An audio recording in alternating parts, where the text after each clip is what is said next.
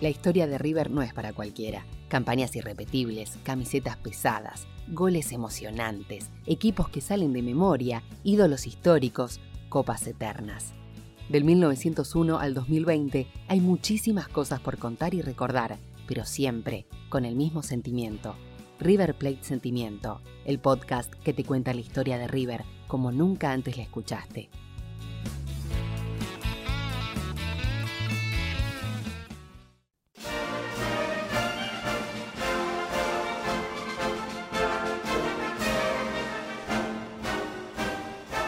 Desde 1910 hasta 1930, es decir, los años en que River transitó por el amateurismo, fue una época de transición, un proceso en el cual se fue preparando para todo aquello que iba a lograr en el profesionalismo. Si bien desde lo futbolístico no se iban a lograr los mejores resultados, la institución en sí creció en formas agigantadas, con nuevos espacios y obteniendo cada vez más popularidad. Luego de la primera victoria frente a Alumni en 1909, el equipo de River iba a tener una meseta futbolística. En los primeros años del amateurismo, el conjunto River Platense no era un protagonista directo de los primeros puestos, siempre se mantenía en la mitad de la tabla frente a rivales mucho más acentuados y poderosos. Hay que irnos al 1913 para encontrarnos con el primer gran partido de la época, nada más ni nada menos que contra el eterno rival por aquel entonces vecino, Boca Juniors, que venía a ascender a la primera división. Para saber qué pasó en aquel encuentro, hablamos con Osvaldo Borgasi, quien es vicepresidente segundo del museo e historiador de la institución. El primer superclásico con Boca es el 24 de agosto de 1913. Si vos lees las crónicas previas, ya hablan como que son dos viejos rivales, cuando en realidad nunca se habían enfrentado oficialmente. Sin embargo, y dice que dan como favorito justamente a, Boca. No sé por qué, pero los diarios dan como favorito a Boca. Lo cierto es que River eh, gana, inclusive termina con un hombre menos, hace un gol en el primer tiempo, un gol en el segundo tiempo, el primero de Cándido García, uno de nuestros primeros ídolos, el segundo por Amial Pereira, después descuenta Boca, River con un hombre menos y este, termina el partido con River ganando 2 a 1. Dicen que ese día, a la noche, este, en, la boca hubo serias cargadas. O sea que nuestros muchachos, nuestra hinchada y la hinchada de boca ya se gastaban entre ellos eh, cargadas por el hecho de que ganara uno o ganar el otro. Para entender el folclore de la época, hablamos con una voz autorizada, Patricio Nogueira, vicepresidente del Museo de River. Hay una previa de un clásico en el diario de la mañana, en 19, creo que un, previa de un clásico del 18, no me acuerdo exactamente, que habla eh, mañana se enfrentarán Boca Juniors y River Plate. Eh, mandamos al periodista, al cronista de deportivos o al cronista de policiales. O sea, a ese, a ese nivel. Y lógicamente, yo tuve la suerte de hablar con eh, Federico Sichero, que fue socio número uno de River hasta que falleció en el 2008, y me contaba él lo que era el barrio cuando jugaban River y Boca, o cuando Boca salía campeón, o cuando River salía campeón. Él me contó cuando él volvió caminando de Llaneda cuando River salió campeón en 1920 cruzando el puente y yendo para la boca, ¿no?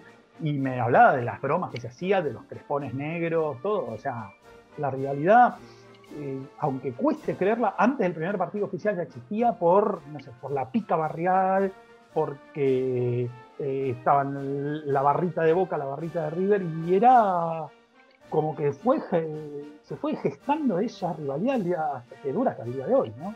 Es increíble, pero es así más allá de la pica futbolera, donde no solamente se jugó un partido, sino que se disputaba quién era el dueño del barrio, River se mostró muy superior a Boca. Desde 1913 hasta 1918, River logró solamente victorias y empates frente a su eterno rival, por lo cual demuestra una gran supremacía. Luego el destino quiso que entre 1919 y 1927 estas instituciones no se volvieran a juntar, para que luego vuelvan más fuertes que nunca y se conviertan así en el clásico más apasionante del mundo.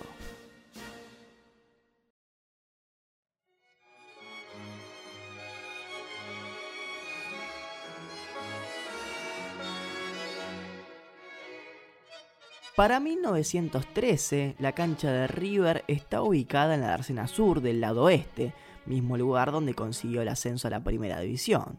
Sin embargo, a fines de esos años, el jefe del movimiento del puerto de Buenos Aires impartió la orden de desalojo.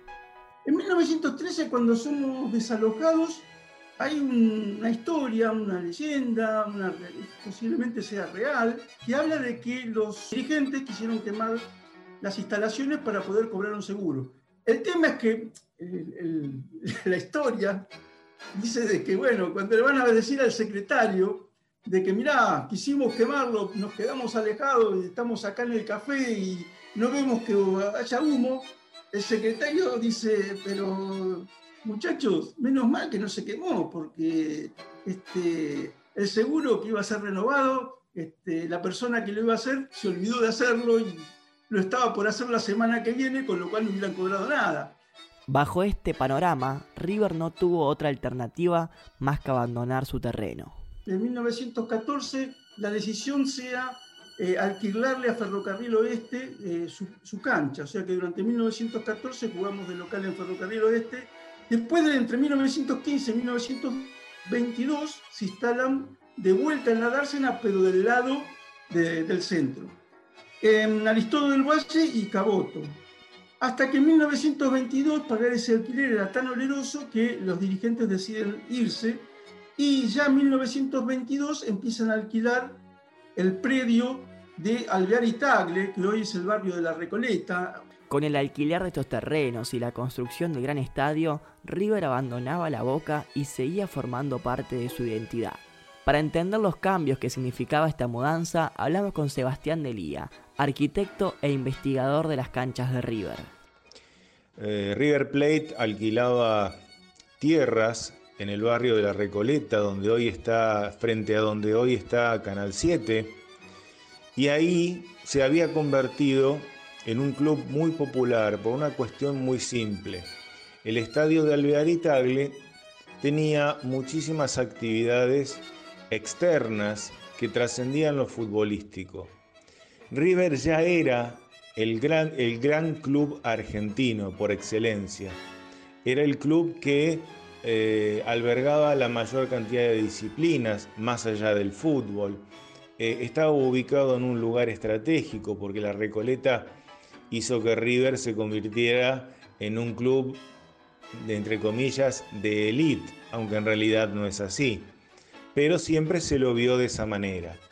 Diego de la Sala, reconocido periodista, reflexiona sobre esta situación donde River abandona definitivamente el barrio de la Boca.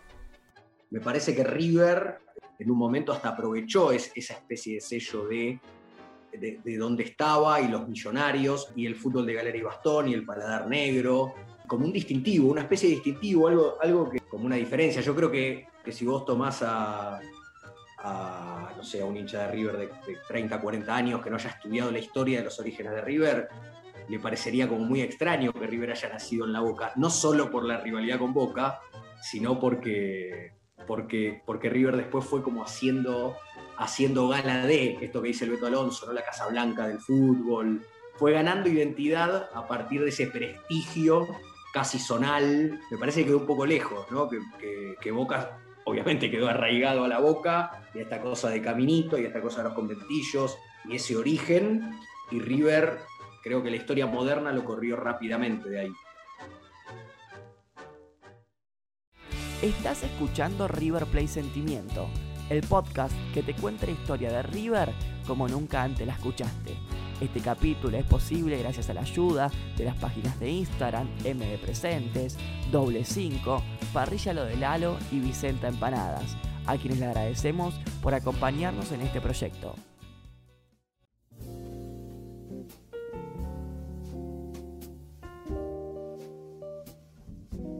Corría el año 1914, cuando el conjunto riverplatense iba a lograr su segundo título luego de la obtención del ascenso en 1908. Se trata de la Copa Competencia, que si bien no la podemos contar como una competición oficial, nada quita la importancia que significó, teniendo en cuenta que se trataba de un equipo que apenas daba sus primeros pasos en la élite del fútbol argentino y que se hacía dueño de un torneo de gran relevancia en la época. El primer título como equipo de primera división fue la Copa Competencia Jockey Club y la Thai Cup Competition del torneo internacional, ¿no? El título internacional, la final con Bristol. A ver, era una copa torneo puro de eliminación, torneo de copa, sistema de copa, ¿no? Con eh, primero eh, eliminación de, las zonas de, los equipos porteños, digamos, lo que era la AFA, ¿no? Pero bueno, tenías una final porteña, que River se la gana Racing, que no daba título, una final nacional, que era por la Copa Competencia Jockey Club, que River se la gana Newell's, y una final internacional, que River se gana Bristol de Montevideo. Pero la primera gran alegría de la historia de River se iba a dar en 1920 en el marco del torneo de primera división del amateurismo, donde River se consagraría campeón por única vez antes de la llegada del profesionalismo, cortando la racha de Racing que llevaba 7 campeonatos al hilo. En el torneo, el millonario disputó 34 partidos, con 25 triunfos, 6 empates y 3 derrotas título de 1920 fue muy, muy, muy importante para la historia de River, porque aparte cortó la racha de Racing, Racing era el grande, el poderoso de ese momento, ¿no? Fue un título, un título de, liga de, los, de los reales, ¿no? un título de, todos contra todos, eh, a dos ruedas. Eh, pero bueno, termina River ganando justo, o sea, termina ganando River en la última fecha contra, contra Quilmes en Avellaneda. Y bueno, fue, importantísimo la, repercusión que tuvo, un festejo inmenso y, bueno, fue la, piedra fundamental de, este gran, gran, River que tenemos en la actualidad, ¿no?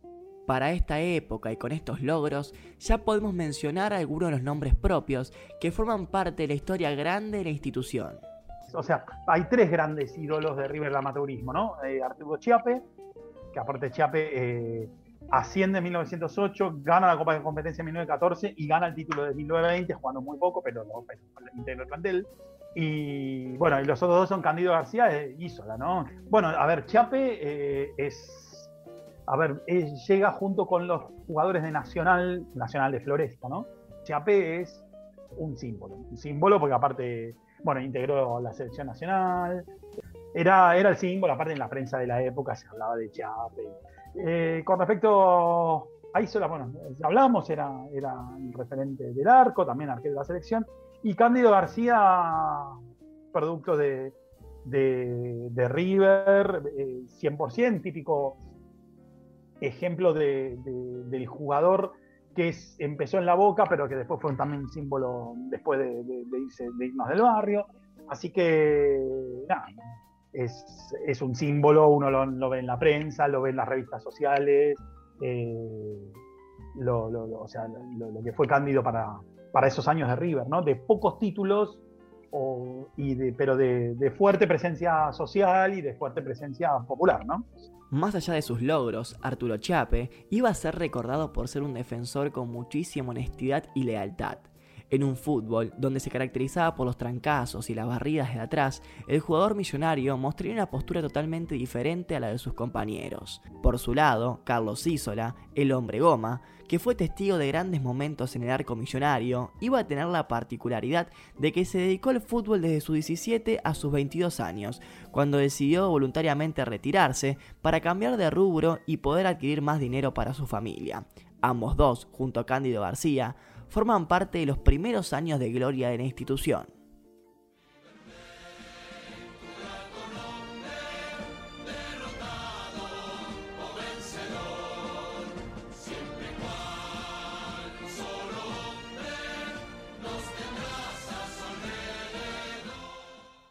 Se estima que para 1918 los forjadores de River acordaron la necesidad de que el club tuviera una canción, un himno que sirviera para darle vida nocturna a un sentimiento que cada vez era más fuerte. Se, le puso letra a una canción muy de moda de la época que, es It's a Long Way to Tipperary, que de hecho se sigue cantando y se sigue tocando muchos ejércitos del mundo.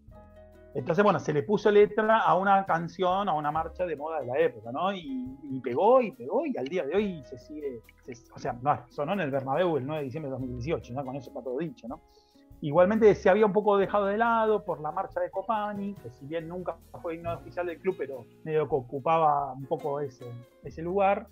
Pero bueno, volviendo al tema, sí, enseguida el River Plate, tu grato nombre, quedó muy pegado. El Nuestra Sangre está cruzada en tu blanco pabellón que aparte es muy, muy curioso porque River no jugaba con la banda roja cuando se creó el, himno, cuando, se, cuando Arturo Antelo hizo el himno, ¿no? Por River juega de tricolor, pero la bandera siempre estuvo la banda roja.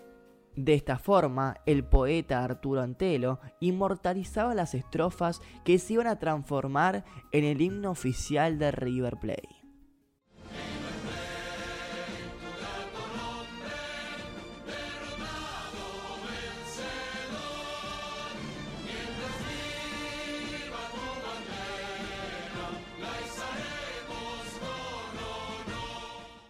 Con un River ya sentado en la primera división, logrando el campeonato del año 20, donde contaba con grandes figuras que se transformaban en ídolos de la institución, pero también con la creación del gran estadio alejado de la boca que le permitió un crecimiento abismal a nivel social y popular, el conjunto riverplatense cerraba las décadas de 1910 y 1920 con la convicción que todavía tenía muchísimo más por crecer.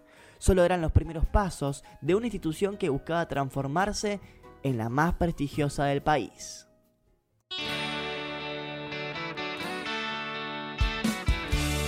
Se nos fue un nuevo episodio de la historia del más grande, pero la gloria aún continúa. Te esperamos en el próximo capítulo de River Plate Sentimiento, el podcast que te cuenta la historia de River como nunca antes la escuchaste.